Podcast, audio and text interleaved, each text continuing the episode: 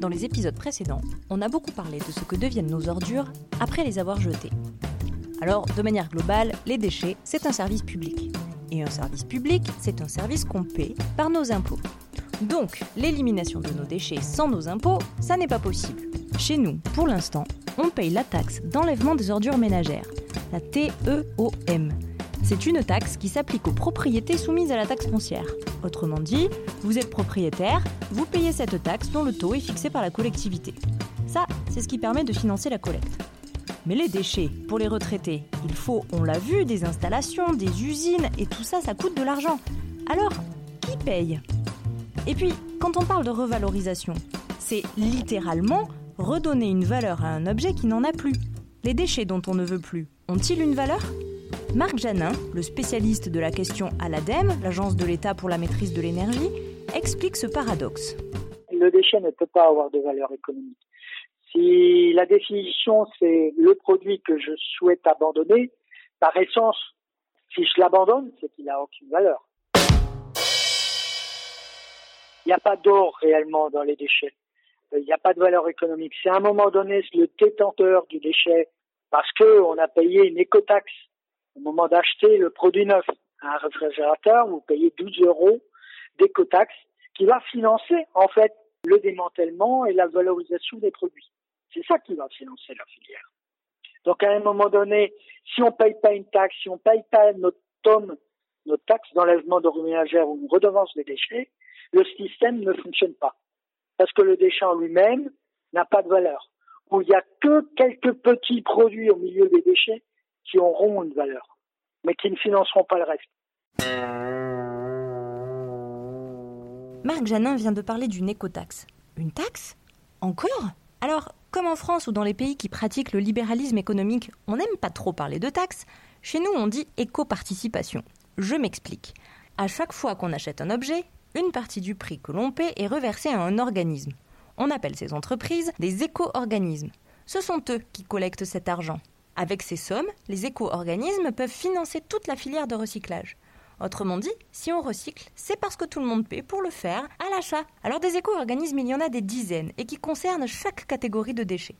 Mais le plus ancien et le plus connu, c'est celui qui s'occupe des emballages. Et nous, les consommateurs, les emballages, on connaît. Cet éco-organisme s'appelle Citeo et je suis allée interviewer Anne-Sophie Louvel et Philippe Mocan pour qu'ils m'expliquent comment tout ça fonctionne. Je suis Anne-Sophie Louvel, je suis directrice sélective et territoire. Philippe Mocan, donc je, suis euh, directeur schéma industriel et outre-mer. Théo est, le, et je pense, le plus ancien des éco-organismes français puisqu'on existe depuis 1992. C'est 30 000 entreprises hein, qui financent Citeo et qui sont clients de Citeo. C'est 10 milliards d'euros payés par les entreprises depuis le, démarrage de Citeo. Donc aujourd'hui, c'est 3,5 millions de tonnes d'emballages qui sont recyclés sur 5 millions qui sont mis en marché tous concernés en tant que en tant que consommateurs. Hein. L'objet de c'est que ça a été créé hein, par les entreprises de la grande consommation et de la distribution. C'est d'accompagner nos clients, donc l'ensemble des metteurs en marché d'emballage pour réduire l'impact environnemental de leurs produits. La manière dont on est financé aujourd'hui, c'est ce qu'on appelle une éco-contribution. Donc c'est le financement de l'ensemble de nos clients, donc l'ensemble des metteurs en marché emballage et papier euh, en France qui ont signé un contrat avec nous et qui systématiquement doivent payer cette éco-contribution quand ils mettent un produit sur le marché, que ce soit euh, un emballage ou euh, un papier. Ce tarif qui leur est appliqué, il est fonction d'un certain nombre d'éléments. Quand on regarde un papier, par exemple, on va regarder la caractéristique du papier. Est-ce que c'est un papier issu de, forêt gérée durablement? Est-ce que c'est du papier recyclé? Quelles sont les encres Quelles sont les colles euh, qui sont utilisés? Et en fonction du poids de ce papier, des caractéristiques de ce papier et de la recyclabilité des éléments complémentaires qui sont apposés, type encre, type colle, on va euh, moduler le tarif qui est appliqué pour que chacun puisse euh, contribuer en fonction de la conception de son produit, ce qui permet d'inciter évidemment nos clients à mieux penser leurs produits en amont, à mieux les, les concevoir.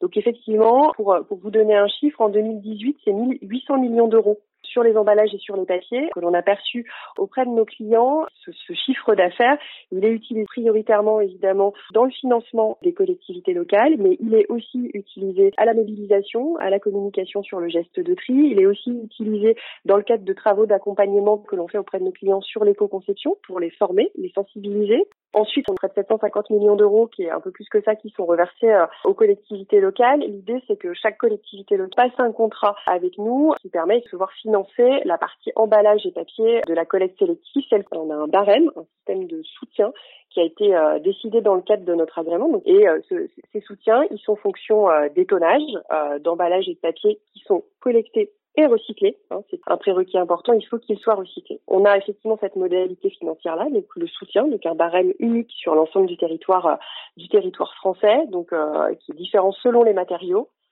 voilà, les problématiques de recyclage et de coûts ne sont pas les mêmes euh, entre le papier et le verre. On a également déployé un autre système de financement qui là est propre au projet d'investissement où là, en fonction de la nature des projets, on peut accompagner financièrement les collectivités locales dans euh, la modernisation d'un centre de tri, dans la construction d'un nouveau euh, centre de tri, dans le déploiement de bornes d'apport volontaire sur le territoire pour aller collecter du verre, dans la densification du maillage des bornes d'apport volontaire pour les emballages légers et les papier pour euh, modifier les fréquences euh, de collecte euh, sur en porte-à-porte. On accompagne aussi financièrement les collectivités locales.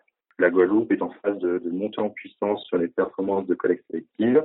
Il y a encore beaucoup de choses à faire. Hein. C'est pour ça que CITO accompagne les collectivités depuis, depuis plusieurs années pour, je dirais, entre guillemets, rattraper le retard ou booster les performances sur ce territoire. Ce qu'on s'aperçoit, c'est que du fait de l'insularité de ces territoires, de, la, taille de la population, on ne peut pas reproduire le, même dispositif qu'en métropole. Si je prends la Guadeloupe, c'est à peu près 400 000 habitants. 400 000 habitants. Si je vous donne une idée sur un, notamment sur les centres de tri, où on sépare les emballages et les papiers en vue de leur recyclage. Un centre de tri moyen en métropole, c'est à peu près 600 000 habitants donc on arrive à une taille critique qui n'est pas suffisante sur ce territoire. Après, il y a aussi, euh, je dirais, des, des modes de consommation qui font que euh, la performance est, est, légèrement différente de la métropole. Donc c'est pour ça que euh, faire un copier-coller serait pas juste. on n'arriverait pas à atteindre ce niveau de performance. Il faut trouver un moyen qui soit vraiment adapté au territoire et qui soit compris par l'ensemble de la population on cherche à faire euh, adapter le dispositif actuel et le rendre encore plus performant dans les années futures. Donc il faut qu'on trouve des moyens qui soient adaptés au territoire, donc pour accompagner à la fois les collectivités sur des dispositifs pour aller chercher plus de performance, mais également pour pour se dire, in fine, une fois que les, habitants à la fois de Guadeloupe ou de Martinique ont trié euh, ces emballages et ces papiers, quel est le devenir et quel est le recyclage qu'on va faire de ces, de ces, de ces emballages. Actuellement, hormis le verre qui est recyclé localement sur le territoire de la Guadeloupe, la plupart des autres matériaux emballage de papier sont recyclés en export. Demain, l'objet, c'est plutôt essayer de trouver des filières locales de recyclage qui soient adaptées au contexte local et aussi au regard des performances de ce territoire. Je veux dire, c'est comment assurer une boucle circulaire de recyclage sur ce territoire. En Guadeloupe, on, trie à peu près 12 kilos par an par habitant. Pour vous donner un ordre d'exemple, sinon sur la France, c'est à peu près 70 kilos. Et sur la moyenne ultramarine, on est plutôt euh, aux alentours de 25 kilos. Après, la collecte sélective en France a plus de 20 ans, qui n'est pas le cas de la Guadeloupe la Guadeloupe, c'était dans les années 2010-2010 qui a été mise en place, donc elle est encore assez récente. Il y a peut-être, euh, je crois, de mémoire, encore à peu près 20% du territoire guadeloupéen où les gens ne bénéficient pas de tri. Pour ça, je disais tout à l'heure que la Guadeloupe est plutôt en phase de montée en puissance. Euh. Après, euh, quand on regarde les performances qu'il faudrait atteindre éventuellement pour rejoindre la moyenne de la métropole, la marche est encore assez haute, c'est même très élevé. Donc on pense qu'il faut essayer de trouver des dispositifs peut-être innovants, euh, notamment ça passe peut-être éventuellement par la consigne pour recyclage, pour aller chercher en fait ce niveau de performance qui permettrait de, passer de 2 bouteilles sur 10 actuellement en Guadeloupe à 9 sur 10 dans les prochaines années. Et de là, si on arrivait à capter ce 9 bouteilles sur 10 sur la Guadeloupe, d'envisager avoir une vraie industrie de recyclage pour avoir une économie circulaire locale. Alors, l'économie du déchet, ça se résume à ça. C'est parce que les producteurs payent une éco-participation, que l'on retrouve dans le prix que nous, les consommateurs, payons quand on achète, qu'on peut les recycler. Et l'ironie de l'histoire, c'est que plus on achète, plus on finance les filières de recyclage, qui, elles, créent des emplois. Si l'on voulait pousser la réflexion, on pourrait finalement se dire que plus on produit de déchets, plus ça fait fonctionner l'économie du déchet. Alors, dans ces conditions, pourquoi arrêter de produire des déchets? Et pour répondre à cette question, il faut quand même savoir plusieurs choses. D'abord, les déchets et surtout les emballages plastiques se retrouvent dans l'océan. Ensuite, quand les cours du pétrole sont bas, comme c'est le cas en ce moment, ça coûte moins cher aux producteurs d'emballage de fabriquer les plastiques neufs, qui sont des dérivés de pétrole, que d'utiliser du plastique recyclé. Donc, tant qu'on n'imposera pas aux producteurs de fabriquer de nouveaux emballages à base de produits recyclés, tout ça ne servira pas à grand-chose. Et enfin, ceux qui s'échangent des matières recyclables sur les marchés finissent par les envoyer en Asie, où le traitement de ces matières coûte bien moins cher. Et puis, c'est bien pratique les déchets quand ils sont chez les autres, on ne les voit pas chez nous. Rappelez-vous, en janvier dernier, quand la Malaisie et les Philippines ont renvoyé des containers entiers en Europe en disant Gardez vos déchets. À ce moment-là, le monde occidental a pris en pleine face les énormes volumes de plastique qu'il produit. Et dans ce monde-là, la Guadeloupe n'est pas en reste. Les déchets sont par terre, à même le sol, dans des décharges sauvages et dépendent de la bonne volonté d'associations pour tout nettoyer. Mais ça, on le verra dans le prochain épisode. Alors il faut retenir une chose. Pour produire moins de déchets, il n'y a qu'une seule solution. Il faut consommer moins. Car n'oublions pas, le meilleur déchet, c'est toujours celui qu'on ne produit pas.